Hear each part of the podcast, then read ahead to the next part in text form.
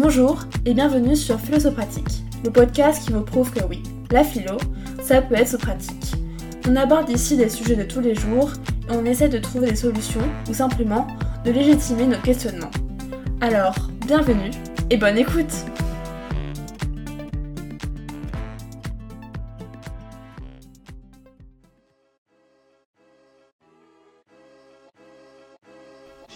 Placement de produits, arnaque, argent, scandale à Dubaï, clash entre Mélanie Berda et Booba, ce dernier parlant même d'un flux voleur, les influenceurs ne cessent de faire parler d'eux ces dernières années et d'autant plus ces dernières semaines.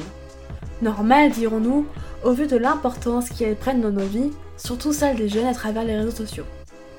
Toutefois, je trouve que tous ces scandales masquent un problème éminemment philosophique, en lien avec une notion pourtant centrale, celle de l'influence. Et si le véritable problème des influenceurs ne se trouvait pas vraiment dans leur clash, leur placement de produits ou encore leur fortune phénoménale, mais plutôt simplement dans l'influence qu'ils ont sur nous. Qui n'a jamais été tenté par ces produits mis en avant par telle ou telle star de renom sur Instagram? Qui n'a jamais rêvé de ressembler à ces personnes qui ne cessent de nous rappeler les normes de beauté? Les influenceurs n'ont-ils pas trop de pouvoir sur nous? Finalement, ou plutôt plus généralement, les influenceurs sont-ils immoraux? C'est à toutes ces questions que nous essayerons d'y répondre aujourd'hui dans le premier épisode de la saison 2 de Philosopratique.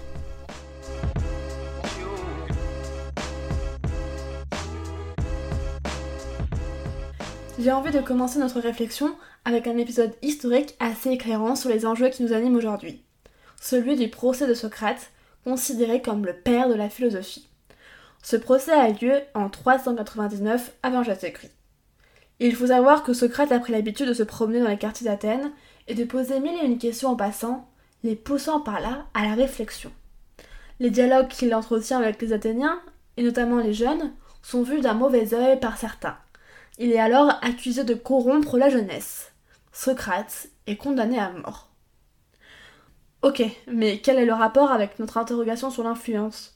Si nous regardons de plus près, c'est bien d'influence sur autrui dont est accusé Socrate. Avec ces dialogues, en effet, il pousse la jeunesse à se poser des questions, voire à penser contre les opinions de l'époque. Cet exemple nous apprend deux choses. D'abord, que la peur de l'influence est assez ancienne. Ensuite, que la place de l'influenceur, entendue ici dans le sens large, est condamnable de mort ici. Mais comment comprendre cette méfiance envers l'influence? L'influence, entendue dans un sens très général, peut être définie comme une action d'une personne envers une chose ou une autre personne qui entraîne des modifications sur cette chose ou sur cette personne. Prenons des exemples. Si j'arrose une plante d'intérieur, j'ai une influence sur cette dernière. Si je pousse un ami à mentir, j'ai également une influence sur ce dernier. Pourtant, ces deux types d'influence ne seront pas perçus moralement de la même manière. Pour le dire autrement, arroser une plante peut paraître être une bonne influence, alors que pousser son ami à mentir est plutôt une mauvaise influence. Bon, je sais ce que vous allez me dire, arroser une plante, euh, bien sûr que c'est une bonne influence, alors que mentir, bah non. Prenons alors un autre exemple. Si je mets ma plante trop à l'abri du soleil, ce qui a un effet néfaste sur son développement, il s'agit peut-être d'une mauvaise action, ou peut-être, dans mon cas particulier, je sais pas vous, d'une maladresse due à ma mauvaise connaissance des plantes. Pourtant, si je compare l'influence néfaste que j'ai eue sur cette plante ou l'influence néfaste que j'ai eue sur mon ami, le deuxième scénario nous paraît plus grave que le premier. Nous arrivons donc à un constat intéressant. L'influence que j'ai exercée sur mon ami est moins acceptable moralement puisqu'il s'agit d'un être humain et non d'une plante. L'influence est donc une mauvaise action si ses effets se portent sur un être humain. Mais alors, pourquoi l'être humain ne devrait-il pas être facilement influençable? Derrière cette idée morale se cache une justification anthropologique, c'est-à-dire une justification qui repose sur une idée que nous avons de la nature humaine. L'être humain n'est pas une chose, n'est pas une simple plante ou encore un caillou. Il est un être raisonnable, c'est-à-dire qu'il est doté d'une raison et donc d'une conscience. Cette caractéristique anthropologique fait qu'il doit pouvoir user de sa raison pour agir. Pour le dire autrement, un être humain est un être humain parce qu'il pense. Un être humain est parce qu'il est constamment dans une position active, celle de pouvoir penser, et donc d'être libre. Bon ok, j'ai un peu été vite, euh, je comprends que le lien entre liberté, raison et moralité soit un peu difficile à, cerner. C'est pourquoi je propose un extrait d'un texte écrit par le philosophe Emmanuel Kant, intitulé Qu'est-ce que les Lumières et dans lequel il fait référence à un courant de pensée en vogue à son époque et qui incite chacun et chacune à s'émanciper par l'usage de la raison. La lecture a été faite par Théo Coutier que je remercie. Écoutez.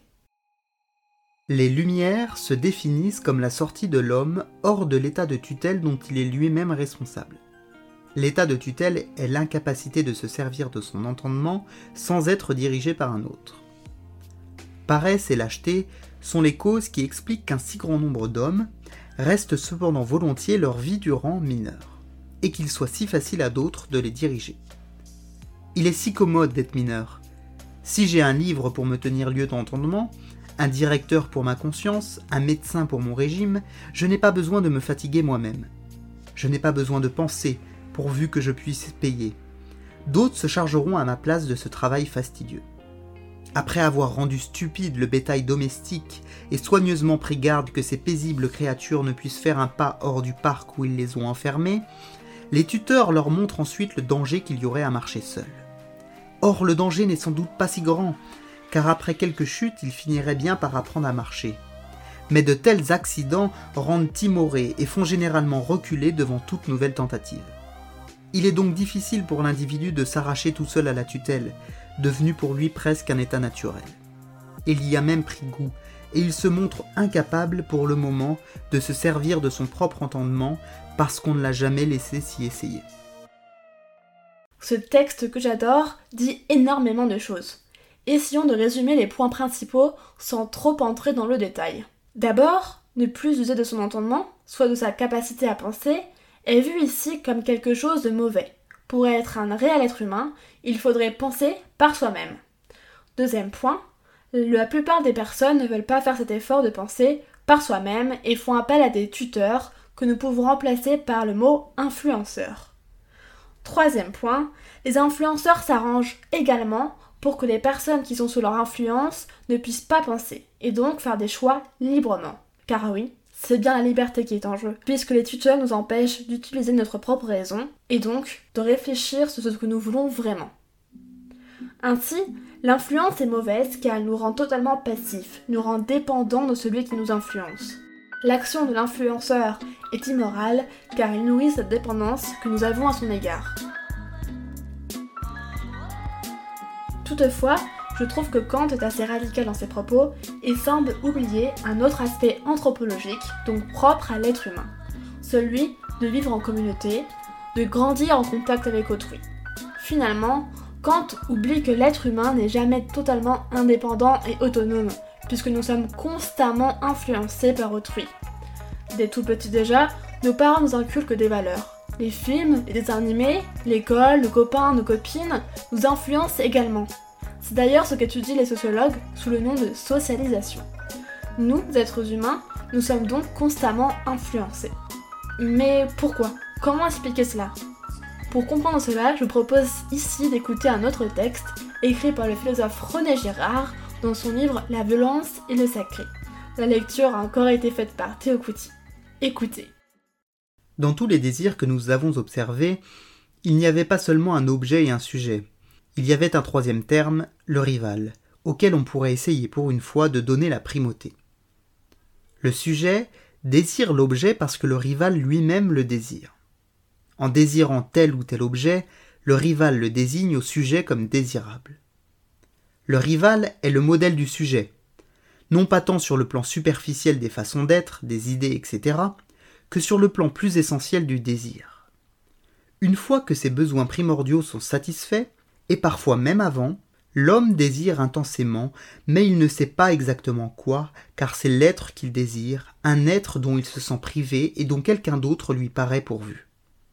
Le sujet attend de cet autre qui lui dise ce qu'il faut désirer, pour acquérir cet être. Si le modèle déjà doté semble-t-il d'un être supérieur désire quelque chose, il ne peut s'agir que d'un objet capable de conférer une plénitude d'être encore plus totale.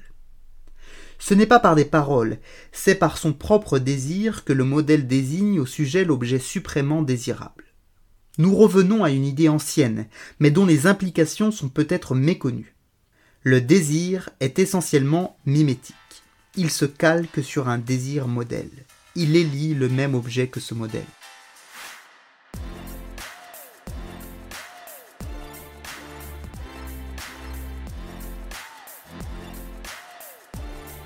Ce que nous apprend René Girard permet d'appuyer l'idée selon laquelle l'être humain, dans sa nature même, est un être influencé.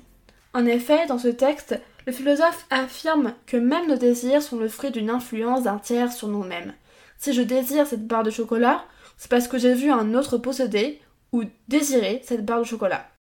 Observons le monde autour de nous. Les publicités, en fait, utilisent ce même procédé.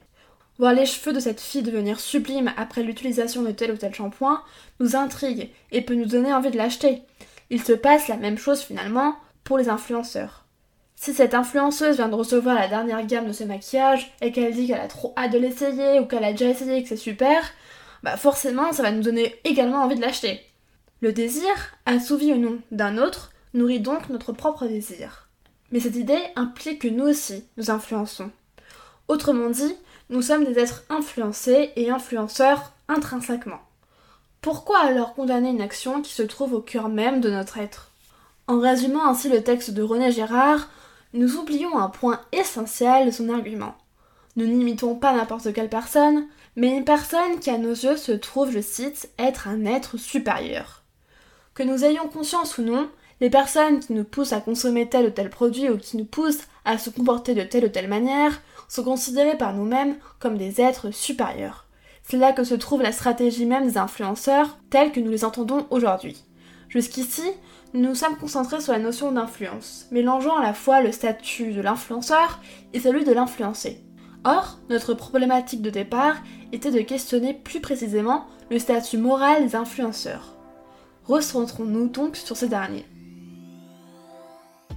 Le mot influenceur a fait son apparition dans le dictionnaire assez récemment. Il a été ajouté au Larousse seulement en 2017.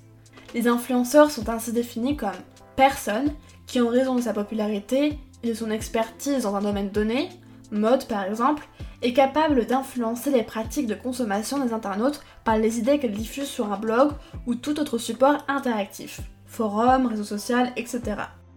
N'oublions pas qu'être influenceur est un métier ils doivent donc être conscients de la légitimité que ce statut confère à leurs mots, leurs actions, leurs propositions.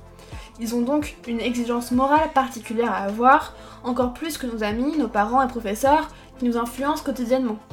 Mais comment énoncer cette exigence éthique? Faire appel encore à Kant ici ne serait pas de trop. Dans son livre Fondement de la métaphysique des mœurs, Kant fait une proposition morale exigeante qui me paraît pourtant essentielle de rappeler aujourd'hui. Pour comprendre son idée, je vous invite à le suivre étape par étape. D'abord, rappelons que pour Kant, une des caractéristiques essentielles à l'être humain est d'avoir une conscience, de pouvoir penser par lui-même. Cette caractéristique confère à l'être humain une valeur plus grande qu'une simple chose, qu'une simple plante. Alors que les choses peuvent être considérées comme des moyens qui nous permettent de parvenir à nos objectifs, soit à nos fins, les êtres humains ne peuvent pas être considérés seulement comme des moyens. S'ils ne peuvent être considérés seulement comme des moyens, ils doivent également être considérés comme une fin.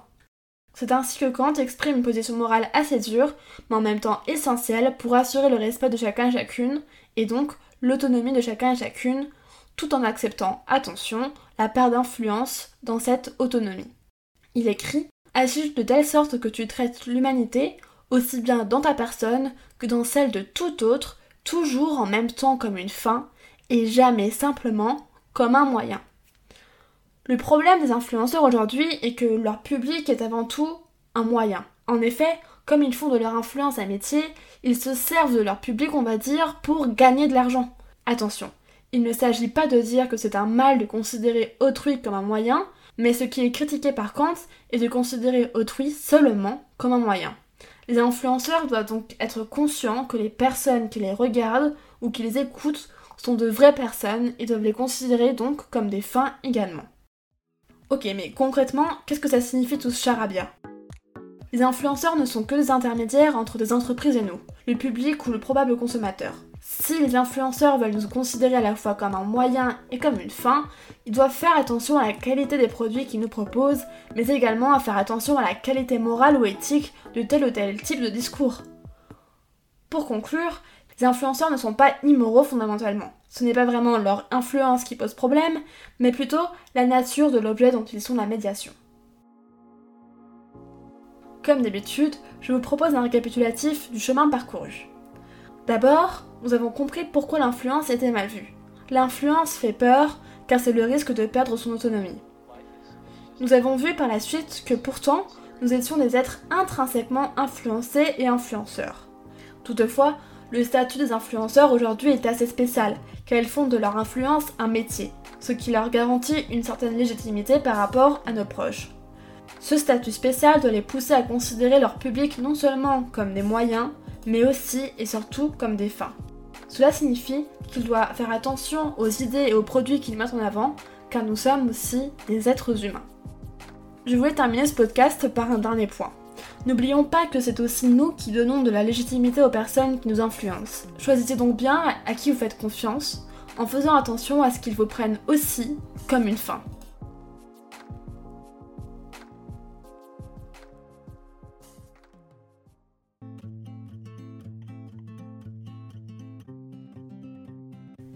Merci d'avoir écouté cet épisode de podcast. J'espère qu'il vous aura plu. N'hésitez pas à me suivre sur mon compte Instagram. N'hésitez pas non plus à me laisser un petit commentaire sur Instagram ou sur la plateforme sur laquelle vous êtes en train d'écouter ce podcast. Cela me fera vraiment plaisir. Je vous dis donc à la prochaine et surtout n'oubliez pas, la philo, ça peut être pratique.